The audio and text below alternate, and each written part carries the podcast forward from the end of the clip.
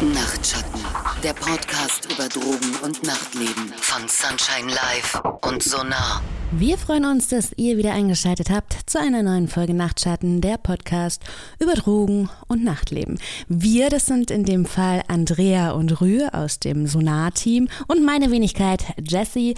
Und ja, wir haben uns dazu entschlossen, heute erneut eine Folge über die Substanz G zu machen. Der treue Hörer und die treue Hörerin, die wissen natürlich, dass es bereits eine Folge ähm, zur Substanz G gibt. Dennoch haben wir uns zu diesem G-Special entschlossen, weil es im Berliner Nachtleben einfach vermehrt wieder zu ungewollten Überdosierungen kam und eine davon leider mit äh, tödlichem Ende. G ist eben eine Substanz, die zwar einen langen Glücksrausch beschert, aber sie muss wirklich Milliliter genau dosiert werden. Ein zu viel kann verheerende Konsequenzen haben. Also wir reden hier von Bewusstlosigkeit, Atemdepression und Tod. Rü, Andrea, erstmal schön, dass ihr wieder an meiner Seite seid. Schön wieder dabei zu sein. Andrea, wie empfindest du denn das? Ähm, mir ist G im Nachtleben gar nicht so bewusst gewesen. Ähm, ich weiß nicht, vielleicht, weil ich damit auch nicht so viel in Berührung komme. Und dann hat es mich verwundert, jetzt wo jeder wieder über G redet, dass es doch präsenter ist, als ich dachte. Ist dieser Todesfall jetzt wirklich ein Einzelfall oder ähm, ist G quasi wirklich im ja, Nachtleben angekommen? Also angekommen im Nachtleben ist es, würde ich schätzen, seit den äh, frühen Nullerjahren, seit den äh, ja, frühen 2000er Jahren. Ähm, am Anfang nicht so präsent wie jetzt. Ähm, in den letzten Jahren hat das auf jeden Fall nochmal Fahrt aufgenommen, also gerade auch in den völlig, äh, ja, in den ganz normalen Cluballtag ähm, Einzug genommen, so würde ich das eher beschreiben. Also es ist nicht mehr eine Nischensubstanz, so nennen wir das manchmal, ähm, wenn nur in bestimmten Settings äh, Substanzen Substanzen vorkommen. Ähm, beispielsweise das sexpositive Setting, das hatten wir auch in unserer ersten Folge schon aufgegriffen. Ähm, aber es ist tatsächlich wirklich in den Clubs angekommen ähm, und ähm, ja, wird schon eine ganze Weile sehr kontrovers diskutiert. Und wir wissen leider, leider, leider ähm, zu den weiteren Todesfällen, die es auf jeden Fall gibt, nicht ganz so viel. Ähm, wir wissen, dass viele Menschen versehentlich äh, im häuslichen Bereich versterben, weil sie sich überdosiert haben. In der Regel wirklich ähm, versehentlich. Ähm, aber die ähm, Todesfälle werden nicht äh, so erhoben, wie die, ähm, ja, die Todesfälle, äh, ja, die, wie normalerweise die Drogentoten statistisch erfasst werden. Das hat unterschiedliche Gründe. Liegt es daran, dass man G dann im Blut nicht ähm, feststellen konnte oder dass man sowieso vielleicht auch bei der ersten Hilfe die falsch geleistet hat, weil sie falsch diagnostiziert wurde?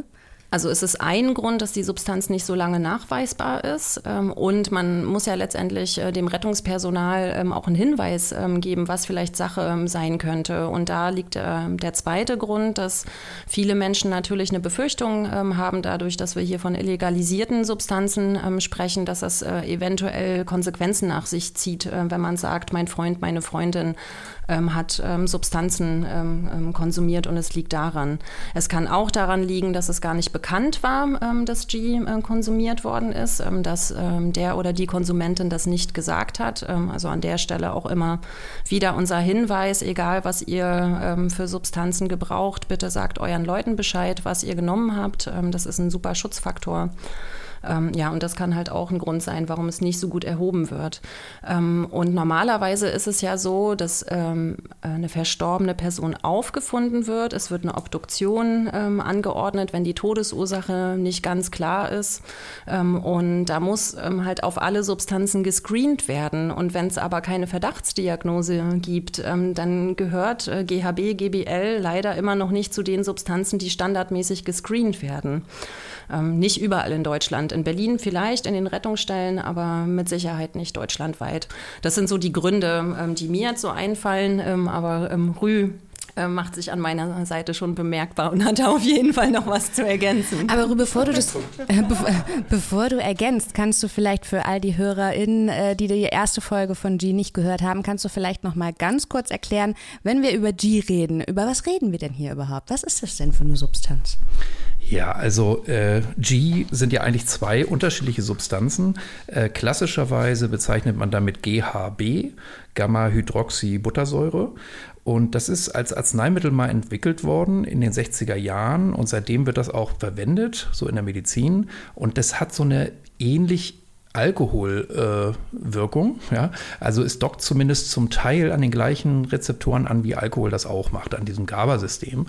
Und es macht dadurch äh, auch müde und schläfrig und entspannt ähm, und ähm, kann halt bei hohen Dosierungen auch die Atmung beeinflussen, sodass die Atmung eben so weit runterfährt. So, das ist eigentlich der Sinn der Sache und das passiert auch bei so einem ärztlicher Vergabe kaum, ja, bis, also wirklich kaum. So, ähm, und man hat das dann eingesetzt ähm, für verschiedene, ja, für verschiedene, bei verschiedenen Diagnosen, zum Beispiel so Narkolepsie, ähm, gibt man selten. So, ähm, heute wird es ganz wesentlich so zum Alkoholentzug eingesetzt. Weil es dieselbe Wirkung hat. Weil es die gleiche okay, Wirkung ja. hat und mhm. so eine Art Substitut ist. Und Alkohol darf man ja, wenn man jetzt ganz hoch ähm, ja, Alkoholikerin ist, dann darf man halt nicht sofort entziehen und äh, man kann den Entzugs, die Entzugssymptome damit abmildern. Und mhm. dafür ist es sehr gut. So, das ist ja eigentlich die Haupt, das Hauptverschreibungssinn äh, sozusagen heute es gab ja schon eine Welle, so Ende der 90er kam das mal auf, dann in den Nullerjahren, da gab es auch mal so eine Initiative von einigen Berliner Clubs, die äh, Clubs Against GHB, so eine Initiative gegründet haben, weil, weil sie gesagt haben, irgendwie, okay, das ist keine Partydroge, das schafft so viele Probleme. Dann war eben zu der Zeit auch schon bekannt, okay, es wird manchmal so als K.O.-Tropfen oder Rape-Drug missbraucht, ja, ähm, und Leuten irgendwie unwissentlich damit gegeben. Und klar, das will man natürlich nicht im Club haben. Also da gibt es erstmal gute Gründe dafür, ja. Ähm, aber wie man sieht, und das wissen wir als spätestens seit 2017 zum Beispiel auch, da gab es mal eine Studie in Berlin, ne, die hat nachgewiesen, oder nachgewiesen ist immer schwierig, ja, die hat natürlich nur einige ClubgängerInnen befragen können, aber zum Beispiel war man da auch überrascht, dass 10 Prozent von denen haben gesagt, äh, ja, haben sie im letzten Monat, Monat konsumiert und das ist nicht weniger geworden, sondern eher mehr. Da haben mhm. wir viele Hinweise drauf. Und ich glaube, der ähm, eine der ähm, großen Schwierigkeiten beginnt ja schon davon, dass man immer von G redet, aber es kann sowohl GHB und GBL sein. Genau. Dabei unterscheidet es sich ja schon wesentlich in der Dosierung und kann da vielleicht versehentlich, wenn jemand sagt, komm noch auf die Toilette, ich gebe eine Runde G aus, ich weiß ja nicht, wie es läuft, ähm, dass man ähm, dann denkt, okay, ich weiß, wie ich mich zu dosieren habe, aber bekomme, weil man denkt, man redet von der gleichen Substanz, aber vielleicht eine andere. Ne? Ja, genau, wobei, also das ist noch ein Nachtrag eben zu dem eben Gesagten. Also tatsächlich ist es so, dass im Moment oder inzwischen GBL halt ähm, das die gleiche Wirkung entfaltet, aber eben stärker und schneller wirkt, also bei geringerer Dosierung gleich stark wirkt, äh, ist inzwischen so das Dominante, weil das ist viel einfacher herzustellen, dadurch viel einfacher im Vertrieb. Das ist kein Arzneimittel, sondern es ist eben ein Industrieprodukt, auch eins, was eben ätzt und ähm, ja, da können wir vielleicht gleich nochmal drauf zurückkommen. Ähm, aber ja, das ist halt inzwischen so, dass viele Leute Wege gefunden haben, dieses Industrieprodukt eben abzuzwacken und in kleine Dosierungen äh, umzufüllen und das ist ist so in den, ja, ich sag mal so in den Club-Hauptstädten Europas und auch in Amerikas ist das eigentlich so die, das Dominante, wenn man jetzt G konsumieren will. Ne? Das hat man normalerweise GBL. Jetzt ist GBL, wie du schon gesagt hast, ja auch ein Industriereiniger, dementsprechend wahrscheinlich auch ähm, günstig und einfach zu beschaffen. Ich es klingt aber natürlich auch schon mega ungesund. Hm? Klassischerweise wird das halt vertrieben, um das so Reinigungsmitteln zuzumischen, weil die dann stärker wirken. wirken. Deshalb eben auch zum Beispiel als Felgenreiniger. Ne? In Felgenreinigern ist das zum Beispiel beigemischt, ja, weil das halt sehr stark so diese Korrosion ab, ähm, ja, abätzt. So. Aber das heißt auch, wenn man das jetzt zum Beispiel pur trinken würde, hätte man schlimmste Verätzungen. Ja? Und es gibt eben Leute, die uns begegnen, die äh, stark abhängig sind, die große Mengen auch davon nehmen und die machen sich auch ganz systematisch ihren Mundraum und Rachenraum kaputt, ja, weil sie so viel oder regelmäßig das halt einnehmen. Mhm. Und liegt es vielleicht auch daran, dass es günstiger ist jetzt, wenn, wenn wir davon reden, also weil Reiniger stelle ich mir jetzt erstmal nicht so hochpreisig vor. Ne? Also Preis spielt natürlich eine Rolle, ähm, aber ähm, ich würde mich Rü anschließen, es ist tatsächlich ähm, die Verfügbarkeit. So wenn, äh, wenn uns Leute begegnen, berichten sie davon, ähm, dass sie eigentlich ähm, gerne die Primärsubstanz hätten, die nicht erst im Körper verstoffwechselt ähm, wird und auch tatsächlich etwas risikoärmer wäre dann, also alleine was die Verätzung betrifft betrifft. Aber die Substanz ist tatsächlich gar nicht so leicht äh, zu kriegen. Ähm, und daher wird halt einfach auf das zurückgegriffen, was verfügbar ähm, ist. Und da ähm, liegt unserer Ansicht nach halt letztlich auch ein Risiko, weil du weißt ja letztendlich nicht, wie hoch konzentriert ist es. Äh, also was ist es überhaupt, was ich da an Felgenreiniger oder Graffiti-Entferner bekomme? Okay, wie ist es? Tatsächlich ist es aber auch so, dass wirklich so eine volle Dosis ist wirklich im Cent-Bereich. Ne? Also tatsächlich tatsächlich, ja, ist das natürlich ein großes Ding. Ja, wenn ich einen ganzen Liter davon kaufe, dann habe ich da ja 500 bis 1000 volle Dosierung. So, ja. Und der kostet nicht viel Geld. Genau, das bedeutet eine Abhängigkeit, die man sich leisten kann. Und wenn die Leute, wie, wie schnell ist, wie schnell bin ich denn da als Konsumentin abhängigkeitsgefährdet? Also das körperliche Abhängigkeitspotenzial ist tatsächlich sehr hoch. Das geht sehr schnell. Ähm, das hatten wir ähm, schon auch schon mal beim Thema Benzodiazepine. Das heißt, unser Körper, unsere, unser Stoffwechsel stellt sich sehr schnell auf diese Substanz ein und macht dann so richtig dolle Alarm mit Entzugserscheinungen, wenn wir die Substanz wieder entziehen, weil dann ähm, ja eine Disbalance ähm, ähm entsteht. Kann man sich vorstellen, wie so eine wie zwei Waagschalen, ähm, die sich dann halt wieder ausbalancieren müssen. Das sind dann die Entzugserscheinungen. Und das äh, merkt man relativ zügig daran, äh, dass man immer schneller nachdosieren möchte. Ähm, wir empfehlen ähm, bei äh, G-Konsum natürlich äh, beispielsweise sich einen Handywecker ähm, zu stellen oder wenig, wenigstens einen Screenshot zu machen, damit man die letzte Zeit, äh, den letzten Zeitpunkt ermitteln kann, wo man ähm, G konsumiert hat. Ähm, und wenn man da feststellt, ähm, dass man früher auf sein Handy guckt, äh, wartet, bis die Zeit endlich vorbei ist, das checkt, ähm, und auch so sich dahin sehnt, äh, dass endlich diese 120 bis 150 Minuten äh, vorbei sind oder diese 120, 150 Minuten schon lange, lange, lange nicht mehr reichen und wir uns eher so in dem 30 Minuten Bereich bewegen, dann Freunde, alle, ey, wirklich allerhöchste Eisenbahn. Ähm, und dann geht man halt auch nicht mehr aufs Klo, um zu konsumieren. Und das sind die Szenen, die wir jetzt gerade ähm, auch erleben, wenn, wenn wir weggehen und einfach mal wach äh, durch die Menge schauen, dass äh, ähm, viele ähm, UserInnen auf der Tanzfläche direkt ähm, aus der Pipette in den Mund ähm, konsumieren. Das ist tatsächlich ein verbreitetes ähm, Bild. Früher waren wir schockiert, äh, ähm, na was heißt schockiert, ähm, irritiert, wenn Leute direkt auf dem Floor vom Handy eine Bahn ziehen und im Moment sind es halt die Pipetten. Es ist wirklich, es ist sehr im Vordergrund, das beobachten wir. Ja. Also ich wollte auch noch mal kurz highlighten, das ist einer der Gründe, weshalb wir jetzt diese Folge noch mal machen möchten. Tatsächlich kann man, wenn man jetzt ein ganzes Wochenende zum Beispiel durchkonsumiert und immer wieder nachdosiert, dann hat man schon körperliche Entzugserscheinungen, Schlafstörungen und so weiter. Also Schlafstörungen sind ja nicht ganz ungewöhnlich nach so einem durchgemachten Wochenende und so. Aber tatsächlich ist es hier ein anderer Effekt. Also man kann dann ohne dieses G gar nicht mehr in den Tiefschlaf kommen. Und das kann tatsächlich nach mehreren Tagen schon so sein. Also das ist ganz besonders. Das geht ja zum Beispiel bei Alkohol nicht so schnell. Ja. Zu dem Safer Use kommen wir ja dann später noch. Da habe ich auch sehr, sehr viele Fragen, zum Beispiel, wie es dann damit ist, wenn ich dann feststelle, ich habe im Prinzip eine körperliche Abhängigkeit, möchte ich auch wissen, ob ich das vielleicht ohne Unterstützung schaffe. Vielleicht möchte ich vorher aber noch auf den rechtlichen Rahmen ähm, zurückkommen, denn wir haben ja schon gesagt, es ist irgendwie ähm, als Industriereiniger zu beschaffen. Ist es jetzt legales zu besitzen oder wird der Besitz bestraft? Das ist äh, wie vieles, äh, ähm, was so Graubereichssubstanzen betrifft, nicht ganz so leicht ähm, zu sagen. Es kann dazu kommen, ähm, dass äh, unter Umständen Straftatsbestand vorliegt und der dann auch verfolgt wird.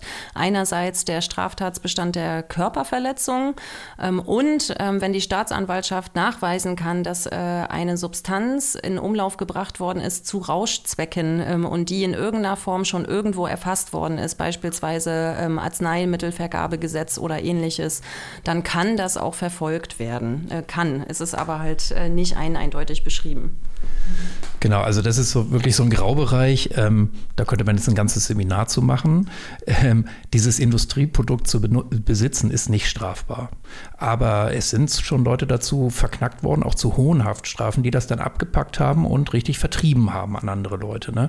Und weil das ist dann tatsächlich natürlich auch, ja, zum Beispiel Körperverletzung. Oder wenn jetzt tatsächlich jemand verstirbt, dann kann das eben auch gehen bis zum Totschlag zum Beispiel. Ja, das ist jetzt ein bisschen, ja, da muss man natürlich gucken irgendwie. Ja, keiner hat ja auch die Absicht, jemand anders zu töten irgendwie durch Vergabe und so. Aber es gibt eben diese krassen Fälle und man muss sich ganz klar, also ganz klar darüber sein, dass man da, äh, wenn Leute jetzt überdosiert sind und man daran Anteil hatte, weil man die nicht genügend aufgeklärt hat, nicht vorsichtig genug war oder denen das Unwesentliche gegeben hat, das ist, dann hat man natürlich eine schwere Straftat erstmal äh, begangen. Ja, zur unwesen, äh, unwissentlichen Vergabe kommen wir ja auch später nochmal. Ich denke, das ist gerade in dem Fall, ich mein, leuchtet, leuchtet schon ein. Ne? Du hast eine Substanz, die Tropfenform mit einer Pipette super leicht zu dosieren ist. Der andere merkt es wahrscheinlich noch nicht mal.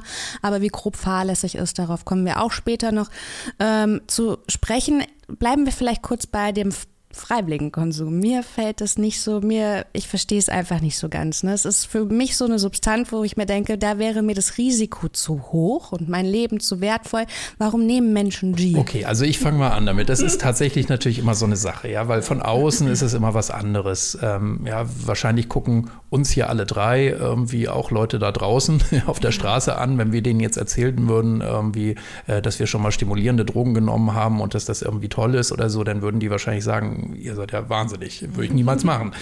Ähm, so, also es kommt natürlich sehr auf die Menge an, wie die Wirkung auch ist. Und viele erleben halt eine leichte bis mittlere ähm, Dosierung so schon ein bisschen Alkohol ähm, ähnlich. Also es gibt dieses Betäubungsgefühl, was man durchaus als angenehm erleben kann. Es macht ja auch ein bisschen euphorisch, zum Beispiel, äh, wenn man merkt, dass man die Muskeln, äh, ja, Muskelreize und sowas gar nicht mehr so spürt oder halt irgendwie Anstrengungen ne, ähm, nicht mehr so spürt, weil eben Betäubungseffekt da ist.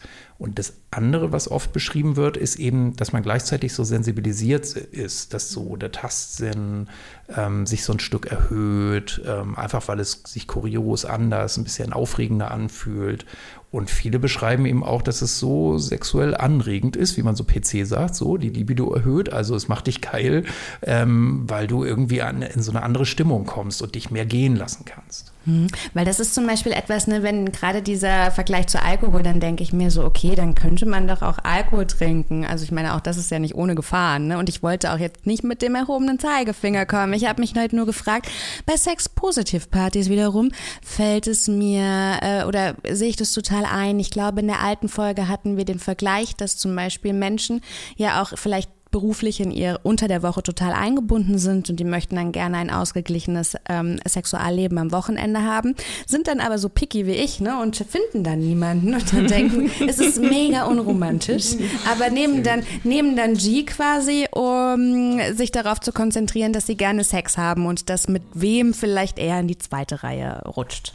Naja, und es ist nicht nur das, das kannst du eigentlich auch auf den äh, normalen Clubbereich ähm, übertragen. Ähm, also nicht äh, das Thema Horniness jetzt, ähm, sondern ähm, tatsächlich einfach dieses enthemmt sein, abschalten, den Alltag äh, verdrängen. Dafür ist es einfach eine echt gute ähm, Substanz. Ähm, und es ist so, wie wir das in der ersten Folge auch schon beschrieben haben. Äh, vielen fällt es halt schwer, in, gerade in so einer großen Stadt äh, wie Berlin. Wir werden Montag bis Freitag hier komplett reizüberflutet, wenn man täglich die öffentlichen Verkehrsmittel Verkehrsmittel benutzt. Die Straßen sind total voll und da fällt es einem halt äh, echt schwer, wenn man am Wochenende ausgehen äh, möchte, so eine andere Welt äh, ähm, gerne besuchen möchte, ähm, da auch in Stimmung zu kommen. Das ist man, ähm, manchen fällt das einfach schwer ähm, und äh, die Gesellschaft hat äh, über Jahrtausende hinweg dafür Alkohol und andere Substanzen benutzt und jetzt ist es halt aktuell G, ähm, weil sie meiner Meinung nach auch tatsächlich äh, ähm, ja einfach ein Zeichen der Zeit ist, also wie so eine Zeitgeistdroge. Das haben wir ja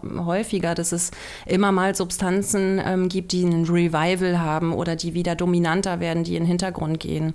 Und ich glaube, äh, es hängt auch damit zusammen, dass ähm, Alkohol ähm, bei einigen ClubbesucherInnen äh, unpopulärer geworden ist. Also ich beobachte das schon, dass Alkohol wesentlich mehr hinterfragt wird. Ähm, wir uns begegnen immer mehr Menschen, die ähm, zwar Substanzen ähm, konsumieren, aber ganz klar sagen, aber Alkohol trinke ich definitiv nicht, ähm, wenn ich ausgehe.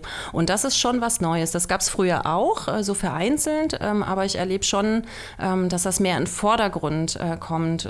Und äh, der zweite Aspekt ist, äh, der natürlich, was vorhin gesagt hat, ist der Preis. So, und wenn wir die Faktoren zusammennehmen, es ist eine sehr günstige Droge, sie ist sehr leicht verfügbar, sie passt zum aktuellen Zeitgeist und sie hat ein Wirkspektrum, was für einen Clubkontext sehr attraktiv ist. Erster Schritt ist enthemmend, geselliger werden. Zweiter Schritt ist ein bisschen hornier ähm, werden. Der dritte Schritt ist komplett alles vergessen. Das ist ja eine negative Nebenwirkung, dass wir uns an den Rausch nicht erinnern können. Das also ich kann die Attraktivität, äh, wenn man es so zusammenfasst, einfach äh, tatsächlich echt gut nachvollziehen. Ja, bei Alkohol muss ich aber sagen, da werden die, also ich kann das verstehen, dass Alkohol immer schwindend populär wird, weil man auf Alkohol sich ja auch einfach, man wird so oft oft ein Unsympath. Hab aber auch gehört, dass das bei G auch so sein äh, soll, weil ja. die Leute dann so, weil die Leute ja. dann so horny sind, dass die anderen in den Wohlfühlbereich mhm. kommen. Mhm. es ist nicht ne? nur die also. Horniness. Ne? Also es sind ja dann auch äh, so bei ab einem bestimmten Punkt äh, ähm, kriegt man ja dann auch so körperliche Zuckungen. Das ist übrigens auch schon ein Zeichen für eine Überdosierung. Ähm, man macht komische Laute. Also uns ist, uns ist auch berichtet worden so von Menschen, die auf dem Boden kriechen und Tierlaute von sich geben. Das sind so Bilder, wo ich auch denke, hui. So, aber wenn man sich dann halt nicht dran erinnert äh, und niemanden äh, ähm, das, ja, niemand einem das berichtet und ähm, erzählt, ähm, dann ja. Aber da würde ich mir ja noch. Ja. Vielleicht noch einen Nachtrag, so wenn wir jetzt so bei dem Vergleich zu Alkohol bleiben. Also das ist wirklich auffällig, dass es da so wirklich viele Parallelen gibt. Ne? Ähm, auch jetzt, wenn ich total betrunken bin oder so, dann kann ich, habe ich ja oftmals auch so einen Filmriss ja. oder äh, mache dann verrückte Sachen ja oder gewaltvolle Sachen oder sowas. Ne? Ähm, aber bei G ist halt der Unterschied, das ist halt wirklich instantmäßig. Also um mir einen richtig einen reinzuballern jetzt per Alkohol, also einige können das vielleicht auch sehr schnell, aber und dabei nicht zu kotzen, sag ich mal, und kotzen nur noch in der Ecke zu liegen, da muss ich ja richtig viel trinken, richtig schnell trinken und so weiter. Und bei G, da geht das halt, äh, ich sag mal, mit einem Fingerschnipp. Also nach einer halben Stunde ist man, hat man den Peak schon erreicht und nach einer Stunde ist der aber auch schon deutlich überschritten. So, was viele dann ja auch zum zu schnellen Nachdosieren verleitet, wie das FAUs, äh, machen wir gleich noch.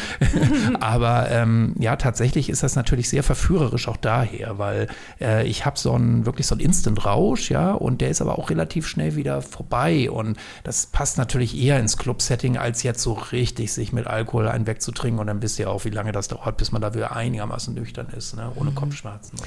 Jetzt nochmal zu G als K.O.-Tropfen benutzt. Ich denke, es, also da müssen wir gar nicht drüber reden, dass das auf gar keinen Fall äh, jemandem etwas, eine Substanz in irgendwo reinzumischen, unterzumischen, ohne deren Wissen ist niemals zu entschuldigen. So, Punkt. Und ähm, ich kann natürlich verstehen, dass die Leute, ne, die gesteigerte Libido, die haben, das wird wahrscheinlich so eine Milchmädchenrechnung gewesen sein. Naja, ich wär, die werden heiß, der, der Gegenüber wird mehr oder weniger egal, dann kommt vielleicht auch oder bekommt vielleicht auch ich eine Chance oder so. Wahrscheinlich wird das die Attraktivität als K.O.-Tropfen ähm, oder weshalb sie so gefragt war als K.O.-Tropfen? Ja, also interessant, also genau, wir brauchen uns nicht darüber unterhalten. Also das ist gar nicht zu entschuldigen, das geht überhaupt nicht, ja, ähm, jemanden jetzt ganz willentlich irgendwie so was ins Glas zu tun oder sowas, ja. Ähm, da gibt es ja auch viele Tipps, das ist natürlich wirklich wichtig, ähm, dass das nicht passiert, unabsichtlich auch, ne, aber auch, dass, dass ich mich da ein Stückchen vor schütze, sage ich mal, ne, mein Drink irgendwie auch tatsächlich am besten zugeschraubt äh, irgendwie bei mir behalte und so. Ähm, brauchen wir uns nicht drüber unterhalten. Und es gibt eben aber auch viele so Graubereiche, also wo zusammen G konsumiert wird und ja, dann so über die Grenzen gegangen wird zum Beispiel, ja, weil die anderen, man hat ja schließlich zusammen G genommen und dann ist es bestimmt auch so gedacht gewesen, dass man dann hinterher Sex hat zusammen oder irgendwie Sachen macht und so, ne? Und ähm, ja, das wäre halt ein wichtiger Appell. Also es, man hat eine ganz, ganz hohe Verantwortung, wenn man G nimmt und vor allen Dingen auch, wenn man es weitergibt und also ja, ähm, sexueller Konsens irgendwie muss auch gelten, auch egal wie berauscht man ist. So, ne? Und das ist ganz, ganz schwer herzustellen und deshalb lehnen ganz, ganz viele Leute eben auch gerade G ab, so, genau wie auch Alkohol, ja, weil das sind ähm, betäubende oder bewusstseinstrübende Substanzen, da bin ich dann nicht mehr klar. Und das ist ein ganz, ganz wichtiger Aushandlungsprozess vorher, dass man zum Beispiel vorher Regeln festlegt und vorher sagt, wie man das gestalten will, wofür einen Grenzen sind, was man nicht will und so weiter.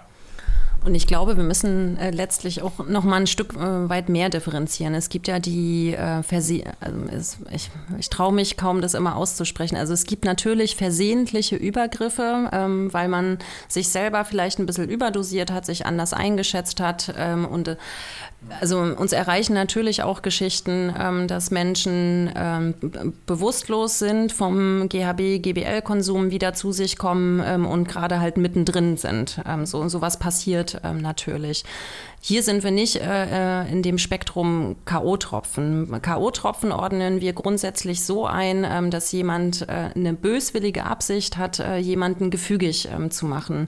Das äh, macht das andere nicht besser oder schlechter. Ähm, wir müssen auf jeden Fall über beide Themen ähm, letztendlich reden. Das eine ist der Aushandlungsprozess, den Jü, äh, Rü gerade schon beschrieben hat.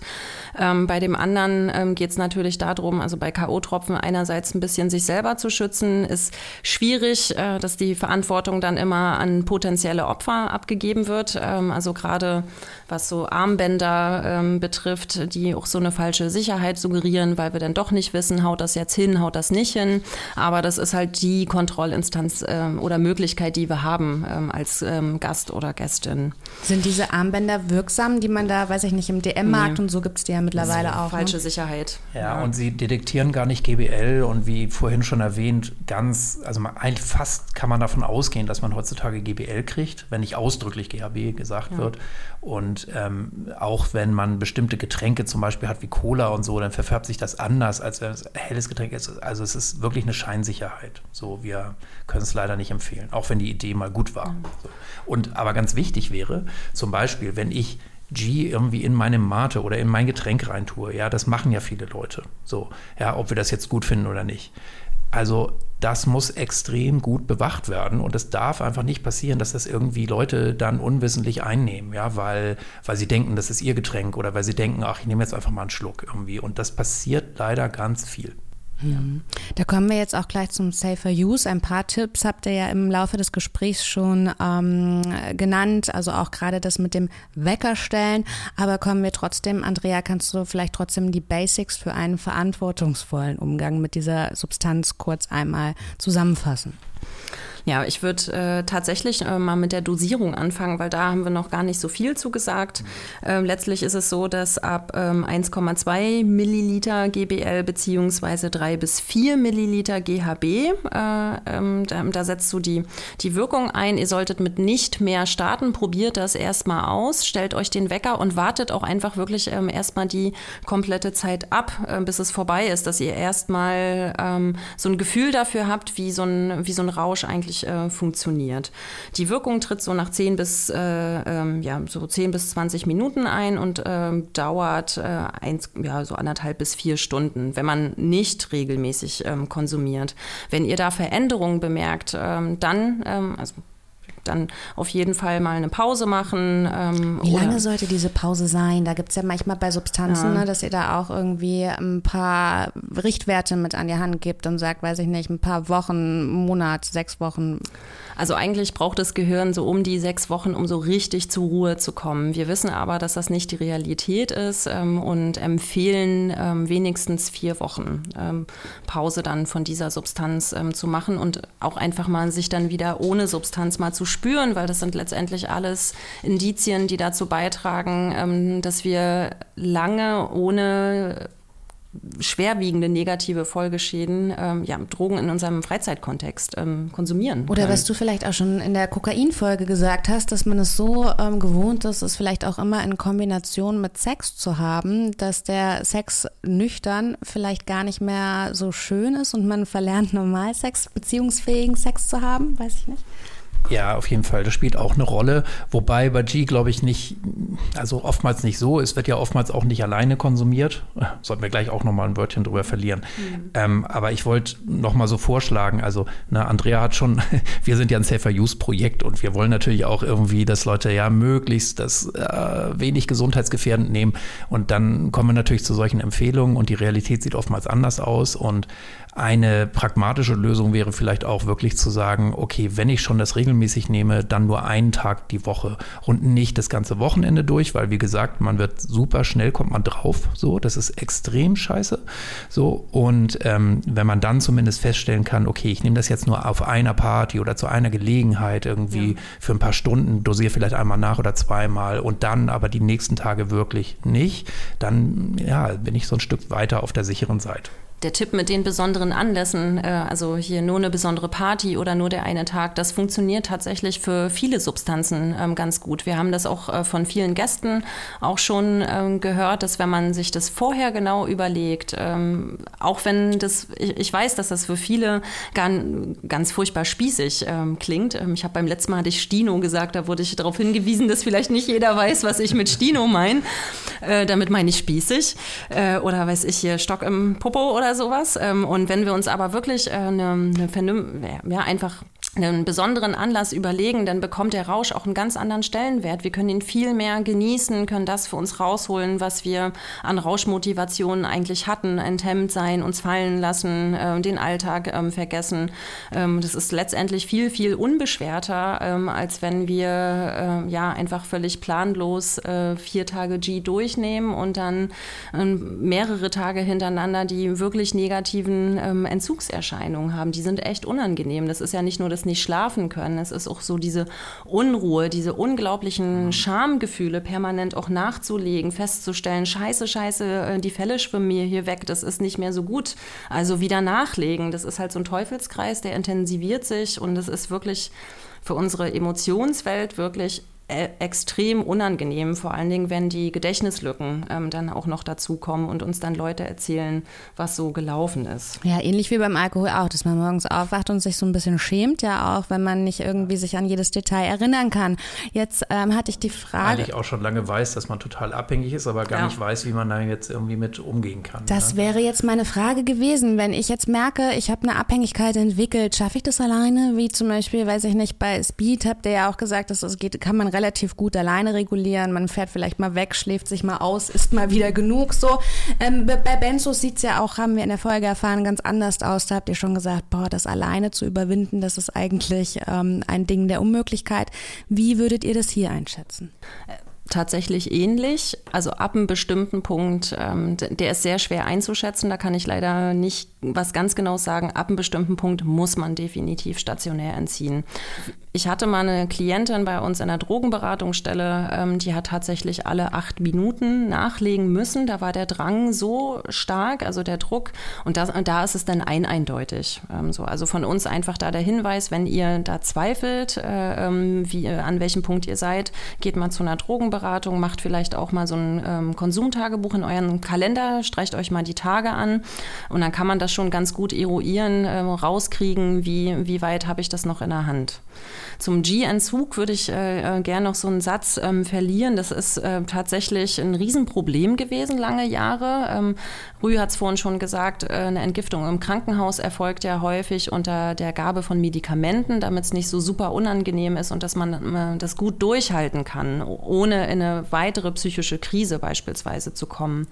Das war bei GHB, GBL lange so nicht möglich. Man hat dann tatsächlich einfach Diazepam ähm, gegeben, dass man ruhig gestellt ähm, wird und manche Personen mussten so viel ähm, davon bekommen, dass sie gleich mit einer zweiten Substanzabhängigkeit aus dem Krankenhaus rausgegangen sind, weil das so intensiv gegeben worden ist. Mhm. Es gibt mittlerweile Entgiftungsstationen, die arbeiten mit äh, ähm, der pharmazeutischen Variante von G ähm, und dosieren euch dann wirklich Schritt für Schritt ab und geben euch noch ähm, andere Medikamente, ähm, die nicht so stark abhängigkeitserzeugend sind wie Diazepam, ähm, um halt ähm, ja nicht entspannt runterzukommen, aber möglichst krisen- und schmerzfrei runterzukommen. Ja, und an der Stelle einfach nochmal äh, unser Aufruf, wenn ihr euch da wirklich nicht sicher seid, äh, ja, Drogenhotline anrufen, 030 237, ähm, die äh, so eine Party-Drogenberatung stellen, findet ihr auf der Webseite. Einfach nochmal schauen ähm, und fragt einfach ähm, und dann gucken wir, ob wir euch da unterstützen können, eure Fragen beantworten können. Genau, das, also wir haben tatsächlich viele Fälle auch äh, immer wieder gehört, ja, wo Leute 30 Milliliter am Tag nehmen. Das ist eine ursthohe, also das kann man sich gar nicht vorstellen. Da wären wir auch alle auf der Stelle tot, ja, wenn wir so viel nehmen würden. Ähm, aber äh, der Körper gewöhnt sich eben so dran. Und die gute Botschaft ist aber, wenn man so qualifiziert, nennen wir das, entzieht, ja, also mit ärztlicher Begleitung, dann geht das relativ schnell. So. Ja. Also man glaubt es nicht, aber man kann sich sehr schnell auch da wieder von erholen. Und ja, ähm, kommt natürlich auch darauf an, wie lange habe ich das jetzt, was, das Spiel schon gespielt. Was bedeutet ja? sehr schnell? Also von was reden wir hier? Wie lange werde ich stationär wohl betreut? Also qualifizierte Entgiftung ähm, dauert mindestens 21 Tage. Da dauert aber der medizinische Prozess, ähm, also das Entziehen der Substanz nicht unbedingt ähm, so lange. Bei Alkohol sind wir da beispielsweise so bei fünf, sechs Tagen. Bei äh, GHB, GBL ist es äh, nicht anders. Ähm, bei manchen Substanzen dauert es ein bisschen länger. Ähm, Benzos ist der längste ähm, körperliche Entzug tatsächlich. Das hatte ich ja gesagt, mit mindestens drei bis vier Wochen. Aber bei einem qualifizierten Entzug kriegt man halt noch so ein bisschen mehr. Ähm, da sind dann Psychotherapeutinnen beispielsweise auch vor Ort, äh, die einen durch diese Krise geleiten. Ähm, man kriegt dann ähm, auch eine vernünftige Diagnostik. Manchmal liegt ja auch noch mal was anderes drunter. Manchmal hat ja unsere Rauschmotivation ähm, halt auch noch ein paar andere Gründe ähm, und die Leute in den Kliniken ähm, helfen dann letztendlich so ein bisschen auf die Spur zu kommen, ob es neben dem Drogengebrauch äh, noch ein anderes Thema gibt. Es muss nicht immer gleich ein Problem sein. das ist uns auch ganz wichtig an der Stelle zu sagen, man muss es äh, nicht immer alles gleich problematisieren. Es geht uns vor allen Dingen darum, äh, darum hinzuschauen, ähm, einfach für sich mal, ähm, ja, äh, ja, wie so ein Tagebucheintrag, was ist denn eigentlich jetzt alles gelaufen, ähm, welche Gedanken habe ich, äh, wenn ich GHB konsumieren möchte, was steckt denn eigentlich so dahinter, weil das sind letztendlich auch die Fragen, ähm, die uns schützen ähm, und vielleicht auch dafür sorgen, dass wir gar nicht erst im Krankenhaus entziehen müssen. Also ich würde noch mal einmal auf Dosierung gerne zurückkommen, ähm, weil das ist ein ganz, ganz wichtiger Schlüssel. Also und so passieren eben auch die Unfälle, ähm, weil Menschen einfach nicht genau dosieren. So, weil sie entweder unaufgeklärt sind, weil sie einfach sich, sage ich mal, die anderen sagen, ach, passt schon irgendwie oder ich nehme irgendwie auch immer so viel, das wird bei dir dann auch schon passen. Ähm, oder auch ähm, ein großes Problem ist eben, dass so, so eingeballt wird, äh, ich weiß gar nicht, wie man draußen abbildet, also dass man so abmisst, so Pi mal Daumen.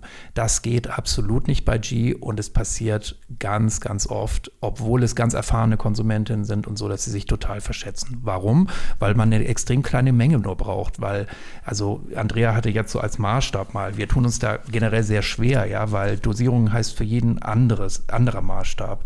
Und ähm, genauso wie es bei Alkohol so ist, ja, es gibt Personen, die trinken ein Bier und merken schon, wow, geht das ja schon. Bei mir alles. auch tagesformabhängig. Manchmal kann ich saufen wie so ein Loch, ne? Und ja. manchmal trinke ich ein Prosecco und fühle genau. mich als Energiereserven des Körpers, ne? Hat man was gegessen vorher, ja, wie schnell ist die Verdauung? Aber auch unser Genotyp ist extrem unterschiedlich. Ne? Einige bauen das ganz schnell ab, die merken kaum was, ja. Und andere äh, sind schon besoffen nach einem halben Bier so ungefähr, ne? Oder lallen schon so ein bisschen. Und genauso ist es hier auch. Das heißt, man kann zwar eine Orientierung geben, aber das heißt nicht, dass die eine gute Maßstab für einen selber ist. Und ähm, also was wir immer empfehlen ist, wenn man das das erste Mal nimmt, eine wirklich möglichst geringe Dosis damit anzufangen. Und Andrea hatte jetzt so vorhin gesagt 1,2 Milliliter, also eine gute Maßstab war uns so in äh, Absprache mit so äh, Medizinerinnen und Pharmakologen, dass man so sagt, Mensch, 0,6 Milliliter, da bin ich relativ auf der sicheren Seite. Ich kann auch mal sein, dass ich eine Gegenreaktion habe des Körpers oder sowas. Ja, das kann, kann man nie ausschließen. Insofern wäre noch weniger viel besser. 0,1 Milliliter einfach mal antesten, was passiert da überhaupt. Aber so bei 0,6 Milliliter, das mehr sollte ich beim ersten Mal auf keinen Fall nehmen, weil äh, erst dann kann ich, ähm, kann ich sagen, irgendwie, okay, reagiert jetzt mein Körper da schon drauf, weil bei 1,2 Millilitern ist es zwar selten, selten, aber es kann sein, dass es schon so viel ist, dass man umkippt. Ja. Und jetzt äh, vielleicht das Wichtigste, ich glaube, dass, ich hoffe eigentlich, das hat sich schon rumgesprochen, aber es ist natürlich ganz, ganz, ganz wichtig, ähm, war jetzt bei diesem Todesfall leider eben auch der Fall. Ähm, man muss wissen, dass man keine anderen Downer-Substanzen dazu konsumieren äh, darf. So, weil die verstärken diesen Effekt, auch bei jedem wieder sehr unterschiedlich, aber sehr, sehr stark. Und Alkohol ähm, ist die meist unterschätzte Substanz dabei, weil Alkohol trinkt man ja zum Vorglühen mal, ne, irgendwie man trinkt ein paar Gläser Sekt so und dann nimmt man vielleicht sogar noch aufputschende Drogen, dann merkt man schon gar nichts mehr davon. Und um Mitternacht ist man irgendwie im Club und denkt irgendwie, oder um zwei oder so, und denkt, ach ja, Alkohol, ach, so lange her. Ist es aber nicht, weil Alkohol baut sich extrem, extrem, extrem langsam ab im System. Und ähm, das wird, ist halt so eigentlich der Kardinalfehler, sag ich mal. Ähm, es kann auch passieren, wir haben viele jetzt äh, Diskussionen auch so im Netz gehabt und so weiter, weil einige Menschen denken, äh, bei Monokonsum kann mir nichts passieren, egal wie hoch ich dosiere, das stimmt nicht. Es kommt zwar selten vor, aber es kann vorkommen, dass man eine Atemdepression, also eine zu schwache Atmung kriegt und da tatsächlich dann das lebensgefährlich wird. Kommt aber selten vor, muss man tatsächlich sagen. Auch bei höheren Dosierungen. Aber wenn ich andere Substanzen wie, ich habe Benzodiazepine, also so Beruhigungsmittel zum Beispiel, die ich verschrieben kriege, die, ja, die wirken zum Beispiel auch sehr lang, ja, zum Teil 10 bis 12 Stunden, korrigiere mich, genau. Mhm. So, die sind extra so designt, ja, dass die lange ähm, wirken, ne, damit es sich so verteilt. Oder eben Alkohol, ja, das kann spielen schnell gehen, dass man äh, durch zwei Bier, zwei, drei Bier, ja, da, da braucht man 10, 12 Stunden, bis das wirklich raus ist, so. Ähm, na, also das darf auf keinen Fall passieren sozusagen. Da muss man sich auch vergewissern bei den anderen, die man zum Beispiel einlädt. Bevor wir diese Folge jetzt beenden, möchte ich ganz gerne noch auf diese Überdosierungsaspekt ähm, zu sprechen kommen. Denn Rüdu hat es schon erwähnt, man kann so ein bisschen sehen, wenn die Leute, weiß ich nicht, anfangen zu zucken oder so, dann ist es auch schon ein Anzeichen dafür, dass ähm, sie überdosiert sind. Und wenn man es selbst nicht merkt, dass dann zumindest die Umwelt darauf achtet, dass derjenige nicht nachlegt. Gibt es sonst noch irgendwelche Zeichen? Du, Andrea, du hast ja auch gesagt, sehr, genau hingucken ist sehr gut. Woran kann ich entweder merken, dass es jetzt eine Überdosierung ist oder woran kann ich es vielleicht auch sehen als Außenstehender? Als Außenstehender ähm, haben wir tatsächlich die markanten Sachen schon genannt. Also so diese Muskelzuckungen, ähm, unkoordiniert sein, äh, auch desorientiert äh, wirken, ähm, auch so anders benehmen, bewegen als im nüchternen Zustand. Also wenn einem die Person auf einmal auch so ein bisschen fremder vorkommt. Ähm, das können auf jeden Fall Zeichen von Überdosierung sein. Auch so Ermüdungserscheinungen. Daran merkt man das auch selber. Wenn man halt merkt, man wird so platt ähm, und man möchte sich echt einfach nur noch hinsetzen. So, dann weiß man ähm, eigentlich, dass es ein bisschen zu viel war. Ähm, und äh, es gibt noch ein anderes Risiko, das würde ich gerne noch hinterher schieben, ähm, ist auch tatsächlich der Konsum von ABBA-Substanzen. Das hatten wir bei der Kokain-Folge ähm, auch. Ne? Wenn wir Amphetamine ähm, ziehen, dann denken wir, wir sind wach und dann spüren wir dieses, ich bin eigentlich müde und will mich hinsetzen, gar nicht mehr, legen nach und kommen dann wieder in die Richtung der Überdosierung. also da auch nochmal drauf achten. Und ähm, also wenn man eine Firecrew ist und man geht regelmäßig zusammen weg, dann kennt man sich eigentlich schon relativ gut. Man weiß, wie die Leute sich so verhalten. Achtet einfach aufeinander, beobachtet euch äh, und wenn ihr euch Sorgen macht, äh, dass jemand ein bisschen drüber ist, dann sprecht das einfach ähm, offen an. Redet auch im nüchternen Zustand einfach mal drüber, ähm, wie ihr das so handhaben wollt. Weil manchmal ähm, gibt es ja dann so, so hitzige Debatten, so nein, ich will noch bleiben, nein, ich will noch mal nachlegen. So. Und es ist manchmal ganz gut, wenn man das mal äh, vorher ähm, ja diesen Sorgeaspekt einfach äh, durchspricht. So, und ähm, wenn es dazu kommt, dass jemand äh, nicht mehr ansprechbar ist, hier auch wirklich nicht lange zögern ähm, und äh, die Rettung rufen, das Clubpersonal ähm, ja. informieren ähm, und äh, ja, die Person irgendwie sichern, ähm, also in einen ruhigen Raum ähm, bringen, die Atmung vor allen Dingen überprüfen und wenn man sich das äh, zutraut, ähm, auch äh, im schlimmsten Falle Wiederbelebungsmaßnahmen starten, beziehungsweise äh, dafür sorgen, dass jemand kommt, der das kann und die Person, die am Boden liegt, niemals, niemals, nie alleine lassen. Ja sowieso nicht. Ne? Also die oder jegliche betäubende Substanzen äh, ja, nie, nie alleine konsumieren. Mhm. Kurzer Nachtrag noch, nur Stichworte. Also mhm. unterschätzt sind immer so als Notfallanzeichen auch Blässe. Ja. So ähm, Brechreiz kann wirklich auch, ja, also klar, ne, sonst allen schon passiert, dass man mal kotzen muss, aber darum geht es nicht, sondern wenn jemand so anhaltenden Brechreiz hat, irgendwie, ja, es kann auch wirklich gefährlich sein ähm, und Krämpfe. So, also, ne, ja, kennt man oder diese Muskelzuckung, aber wenn das wirklich so immer mehr wird, so, dann ist echt Rettung angesagt und ohne Rücksicht auf Verluste sozusagen. Und ja, es kann doof sein, äh, im Club oder irgendwie die Rettung holen zu müssen. Ähm, ja, es geht auch nicht darum, am Telefon irgendwie was zu erzählen, oh, ja, die, wir haben zusammen G genommen oder sowas, das braucht man gar nicht, sondern irgendwie einfach, hier gibt es Atemprobleme. Genau. Und die Atmung muss einfach tief und regelmäßig sein. Mhm. Ähm, genau, das, damit wären wir eigentlich jetzt schon wieder am Ende dieser Folge angekommen. Ich habe aber. Ich, ich, ich habe äh, so viel zu sagen. Du hast noch so viel zu sagen, Rü, das wollte ich jetzt nämlich gerade sagen, denn ich glaube, ähm, gerade die aufklärenden Seminare im Club-Kontext sind wieder seit diesem traurigen Vorfall sehr gefragt. Woran kann ich mich denn wenden? Nicht nur, wenn ich Probleme habe, sondern vor allem, wenn ich ähm, aufgeklärt sein möchte. Egal, ob das jetzt als Festivalbesucherin ist oder als Thekenkraft im Club. Also wir kriegen äh, viele Anfragen und wir sind gerne bereit, auch kurzfristig zum Beispiel mit eurem Team, mit eurem Kollektiv, mit eurer Gästecrew ja, irgendwie äh, einen kleinen Workshop zu machen, wo es speziell um G-Basics geht, aber auch zum Beispiel genauer einzugehen auf Notfallhandling, Erkennungsmerkmale und so weiter. Das ist hier eher mal so ein Durchgerausche. So. Und was für uns zwei Riesenthemen auch noch dabei sind, jetzt in Bezug auf G insbesondere, ähm, ist so also das eine ist tatsächlich so Amphetamine, ja. Es gibt so, wie soll man es nennen, ist leider Usus, sage ich jetzt mal in gewissen Kreisen, dass man sich auch mit Amphetaminen dann wieder fit macht. Ähm, ich sage jetzt leider, ja, natürlich funktioniert das auch für viele, aber es belastet eben auch den Körper mehr und ähm, es ist nochmal risikoreicher und das muss man einfach klar haben, ja, was man da macht. Und das zweite ist natürlich, ähm, so wie handeln wir das im Club? So, weil äh, eine Tabu mit einer Tabuisierung ist keinem was äh, geholfen. So. Und natürlich muss es Regeln geben im, im Club und ähm, es sollten auch alle MitarbeiterInnen irgendwie so gleich ticken. Ja, ähm, wie gehen wir damit um, wenn wir jemanden antreffen mit dem Zeug? So, ne?